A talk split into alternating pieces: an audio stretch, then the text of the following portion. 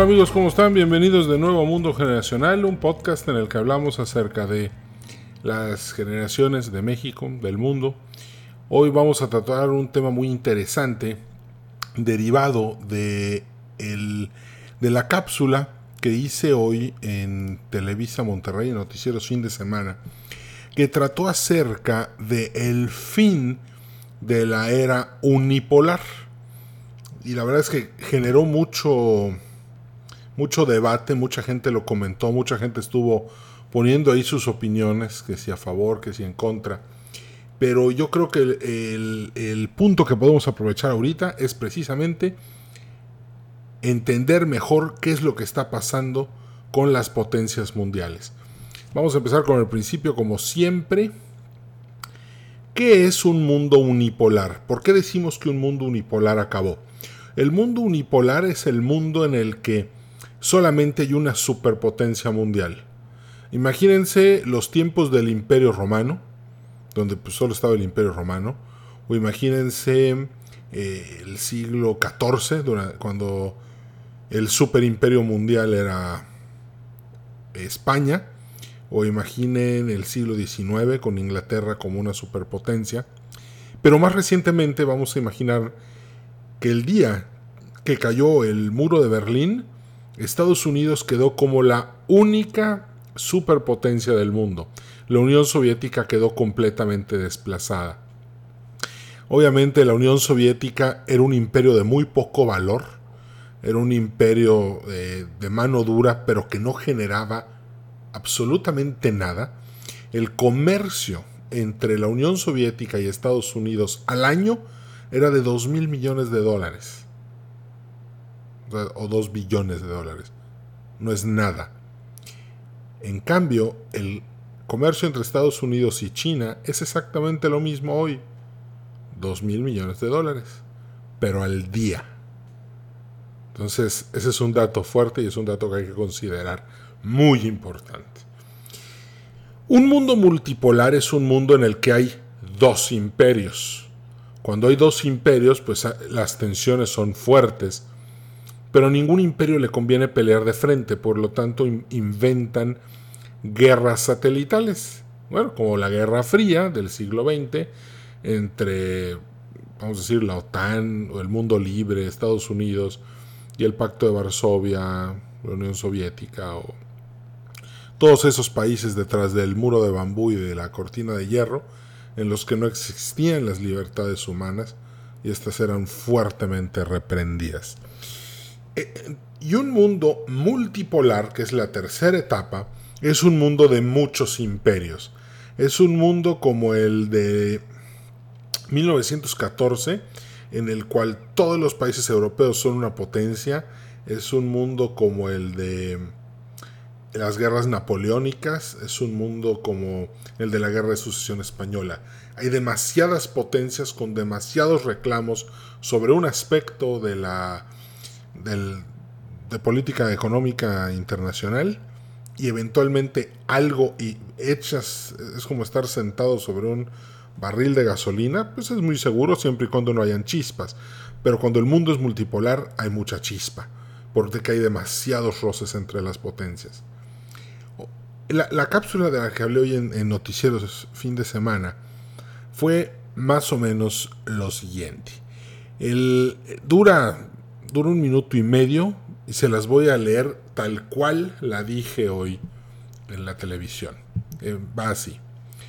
Un reciente artículo de la revista The Economist habló acerca del fin de la era unipolar que comenzó hace 30 años con la caída del muro de Berlín. A partir de ahí Estados Unidos se convirtió en la única superpotencia del mundo. El orden mundial se inclinó hacia los tratados de libre comercio y la creación de muchas y muy complicadas cadenas de suministro de valor. Hoy los millennials están votando por nuevas políticas nacionalistas. Las noticias mencionan nuevos muros y nuevas leyes proteccionistas. Pero en el fin de la era unipolar y el comienzo de la era bipolar, se trata de la llegada de China al escenario internacional jugando como un imperio. El mar del sur de China es una de las zonas más conflictivas del mundo. mientras que todos los países con playas en ese sector reclaman para sí mismos el petróleo y los arrecifes, China, por el contrario, ya declaró toda la zona como propia. Estados Unidos, Japón y sus aliados no están dispuestos a dejar que China se quede con todo ese sector marítimo que contiene 125 mil millones de barriles de petróleo y 500 mil millones de metros cúbicos de gas. Con esa cantidad de energía se puede mover toda la economía de cualquier país por varias décadas. El juego diplomático en el mundo cada día se vuelve más complicado y el voto millennial se sigue inclinando cada día más hacia el populismo. Y aquí termina la cápsula. Entonces ahora, aquí no tengo la limitante del tiempo, así que podemos hacer un análisis más profundo. Primero que nada, les recomiendo a todos leer The Economist. Es una magnífica revista, da una perspectiva muy clara y, es libertaria. Y por eso me gusta mucho. Ok, entonces ya mencionamos el fin de la, de la, de la era unipolar que se establece en Estados Unidos. Dos, la generación millennial hoy está claramente votando o inclinándose hacia el nacionalismo o incluso hacia el socialismo. De hecho, eh, uno de los, eh, si puedes leer uno de los artículos de mi blog que se llama Los millennials están más cerca del socialismo de lo que crees, es muy interesante los millennials no, están, no son tan agresivos como la generación X o los baby boomers. Para los baby boomers y los X fue muy sencilla, eh, fue muy sencillo vivir en un mundo de carácter agresivo, individualista, empresarial, emprendedor, pero para los millennials no. Los millennials no quieren eso. Los millennials quieren que todo sea más justo, no quieren estresarse tanto en la oficina, no quieren tener que trabajar en un proyecto toda su vida y de repente darse cuenta que no viajaron, que no tuvieron calidad de vida.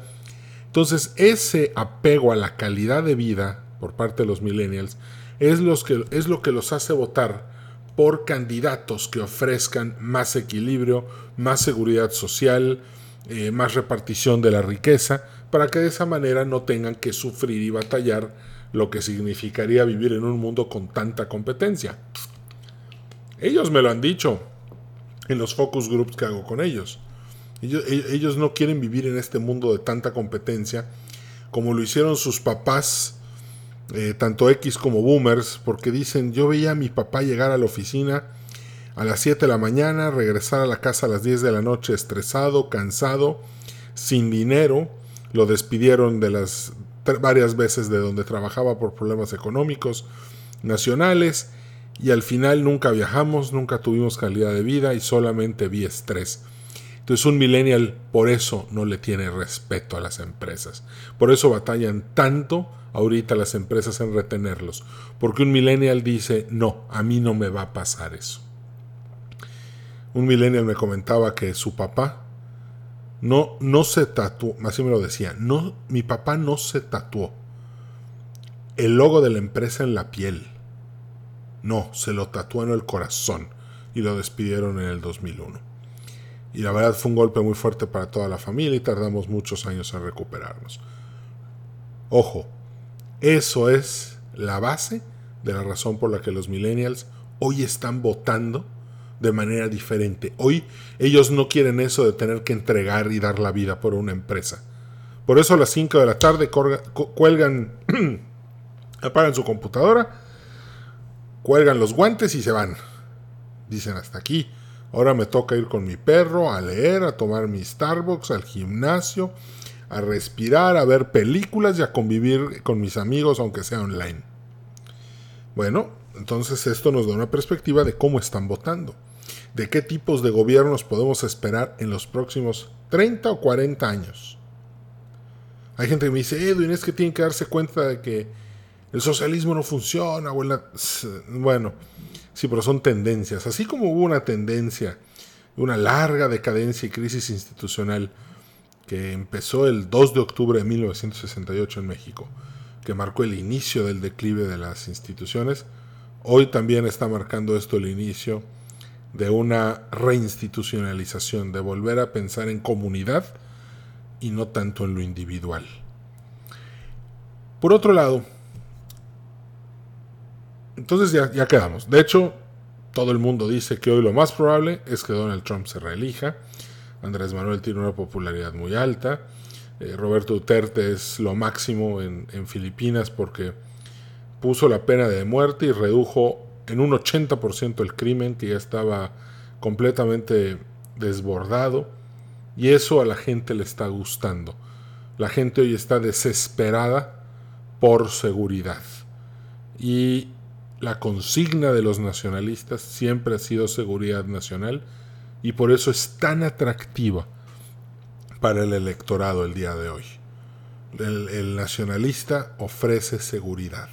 Entonces, imagínense vivir en países o en estados tan conflictivos y tan peligrosos, pues podemos estar seguros de que va a ser muy importante para mucha gente que se acabe la inseguridad. Bueno, volvemos entonces al tema del fin de la, del mundo unipolar.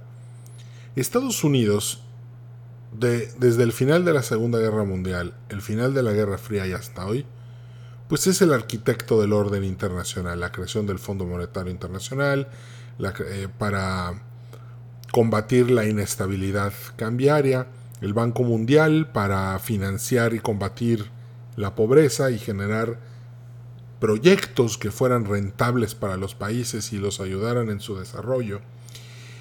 Y libre comercio, este, eh, fronteras abiertas, eh, intercambio de productos. Entonces, en este orden que crea Estados Unidos, pues no hay que olvidar con bombas atómicas, el ejército más poderoso del mundo, y, la capacidad para tomar decisiones de carácter global.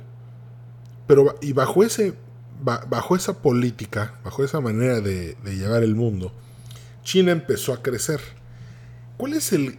Fíjense, la gran ventaja de China, lo decía el doctor Alfredo Jalife, la gran ventaja que China le ha ofrecido, el valor que China le ha ofrecido al mundo, es el de absorber el golpe inflacionario.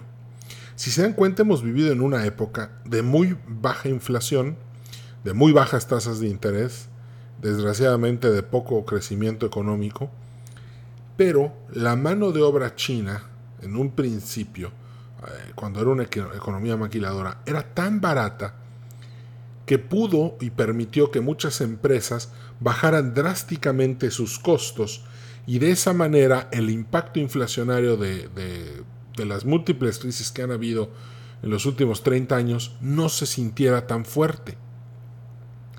De hecho, recomiendo, les recomiendo mucho leer al, al doctor Alfredo Jalife, sus análisis sobre China son increíbles, son muy buenos. Entonces, aquí qué sucede? En este mundo en el que China empieza a absorber la inflación, en el que Rusia y otros países con Arabia Saudita, México, ponen la materia prima y Estados Unidos pone el mercado, pues se forma un trígono en el que es muy cómodo para todos, porque todos están saliendo beneficiados de este acuerdo. Pero conforme el tiempo va pasando, el que de verdad estaba siendo el gran ganador de la justa, pues es China crecimientos económicos del 16, del 14, una explosión de construcción en Estados Unidos. Hoy eh, hay ciudades chinas que probablemente no hemos oído, que no se mencionan todos los días, pero que son enormes, gigantescas, tienen hasta 15, 20 millones de habitantes y que tienen una, un desarrollo inmobiliario fuera de serie. La construcción en China es, es, una, es un sector económico estratégico fundamental que es el que logra mantener la economía interna moviéndose. Mientras que las fábricas, las maquiladoras y hoy toda la investigación y desarrollo que tienen como país, mucho de ello producto de, de haberse robado muchas patentes, que ese es, el, es un problema grave, pues es lo que mueve la economía en el sector externo. Conforme el tiempo va pasando y China se va enriqueciendo y se va haciendo más fuerte, muchos problemas regionales empiezan a surgir. China tiene problemas con todos sus vecinos en materia de fronteras. Desde la India, el mar del sur de China, este, bueno, la, misma eh, Taiwán, Hong Kong y que sí con Japón.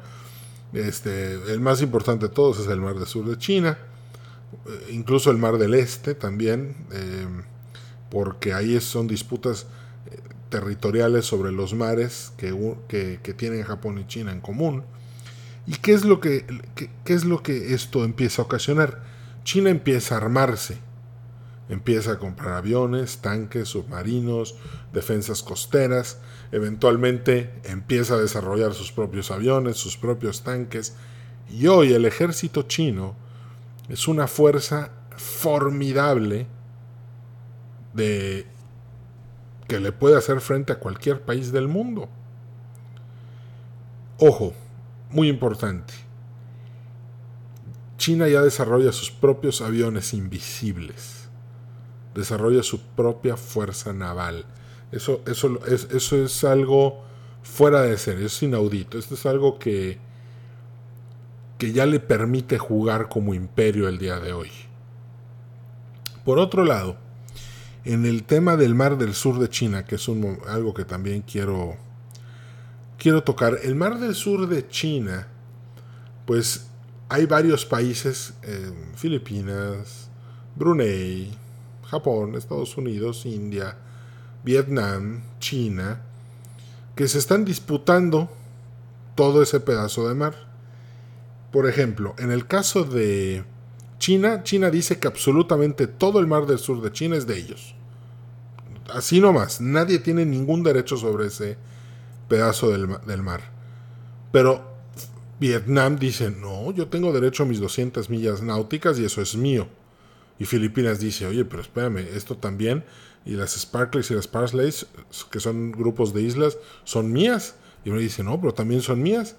Y de repente Estados Unidos, India y Japón dicen, no, pero hasta donde llegan los límites de los 200 millas náuticas, son aguas internacionales y ahí cualquiera se puede mover. Como mencioné hace rato que había leído en la cápsula, estamos hablando de 125 mil millones de barriles de petróleo y 500 mil millones de metros cúbicos de gas bajo el agua. Todos quieren tener un pedazo de eso y el que se quede con todo, pues va a poder mover su economía con gas y petróleo por décadas. Otro detalle importante, es tan, es, tan compleja la guerra que se está jugando en el mar del sur de China, que incluso los chinos están construyendo islas. Agarran un arrecife, mandan sus barcos, empiezan a rellenar, construyen pistas, eh, hangares, radares y empiezan y empiezan de esa manera a decir, no, pero este es territorio chino, por lo tanto hay 200 millas náuticas eh, de mar para mí porque yo construí esta isla y esta isla es mía. Vámonos.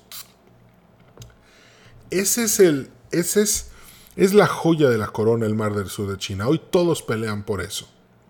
Y si hay algún lugar en que la intersección de los dos imperios, Estados Unidos y China, converge y es de manera violenta y peligrosa, es en el mar del sur de China.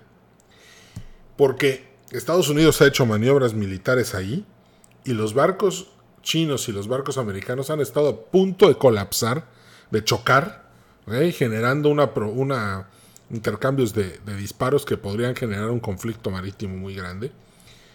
Los controladores aéreos chinos no permiten que ningún avión entre a la zona del mar del sur de China, pero por otro lado, los demás países, por ejemplo Vietnam, dice no, Sí puede pasar, pues esta zona es mía, esta zona la controlo yo. Y China dice, no, tú no controlas nada, todo es mío. Entonces imagínense el problema que, que, esto, que esto sugiere. El mar del sur de China ve pasar el 33% del comercio mundial. Ojo, no hay que olvidar, este tema lo trataremos en otro podcast, pero hay un proyecto que se llama la nueva ruta de la seda. Involucra el 75% del, del Producto Interno Bruto del mundo. Involucra a China con su nueva ruta pasando por Rusia, bueno, pasando por 75 países involucrados. Y eso le daría a esta zona del Mar del Sur de China muchísimo más valor estratégico.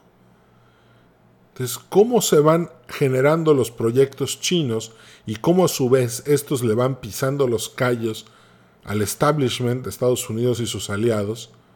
Pues es complicado. ¿Por qué? China es la potencia retadora y Estados Unidos es la potencia establecida. Yo creo que un conflicto no le conviene a nadie. Las cadenas de suministro de valor que empiezan en China y acaban en el resto del mundo son muchas y son muy complicadas, pero al mismo tiempo generan muchísimo valor para muchísimas personas. Piensa en toda la electrónica y en todos los, todos los temas de tecnológicos que tienen un origen en China. Es demasiado. Y ojo, porque para China expandir sus empresas ahorita ya se convirtió en una parte estratégica fundamental de jugar como imperio.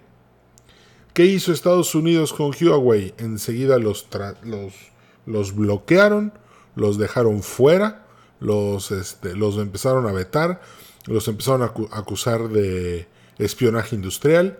¿Qué hicieron los chinos con sus iPhones? Los empezaron a aventar y empezaron a regresar a Huawei e, y, este tipo de, ahí vemos cómo este tipo de conflictos y de vetos y de guerras comerciales, lejos de beneficiar a Huawei o a Apple, terminó perjudicando a ambas.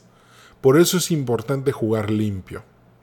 Ojo, aquí hay un dato interesante. Huawei es el dueño de la tecnología 5G. Y la tecnología 5B es 20 veces más rápida que la 4G que hoy conocemos. Entonces, eh, eh, el tema es de cuidado. ¿Por qué? Porque recientemente Gran Bretaña quiso comprar el 5G a China y Estados Unidos presionó a Inglaterra para que no comprara la tecnología en China, citando que podía haber eh, espionaje industrial a través de las redes de, de 5G. Entonces, esa es la magnitud del pleito. Esta es una nueva, estamos probablemente viendo una nueva etapa en la que muchas cadenas de valor van a empezar a salir muy dañadas, tanto por las la promesa de Xi Jinping de hacer China hacer grande a China de nuevo y a la de Donald Trump de hacer a Estados Unidos grande de nuevo. Entonces, y y ambos jugando desde una manera, desde una perspectiva nacionalista, como lo mencioné en un principio, que es el nuevo speech político que la gente quiere escuchar. Por último, para, para terminar, ¿qué futuro le depara al mundo con este conflicto? La verdad es muy difícil de saber, es, complicado de calcular. Creo que la década que viene va a ser una década en la que los diplomáticos y los políticos tienen que actuar con mucho, con mucho equilibrio, porque la balanza, si se empieza a inclinar demasiado a un lado y hay un problema, creo que todos saldríamos perdiendo. Pues bueno, eh, llegamos al fin por hoy. Eh, me dio muchísimo gusto saludarte. Mi nombre es Edwin Carcaño Guerra. Gracias por haber escuchado el podcast. Espero que te sea de utilidad. Eh, nos vemos a la siguiente y que tengas un muy feliz inicio de semana. Ánimo. Hasta la vista.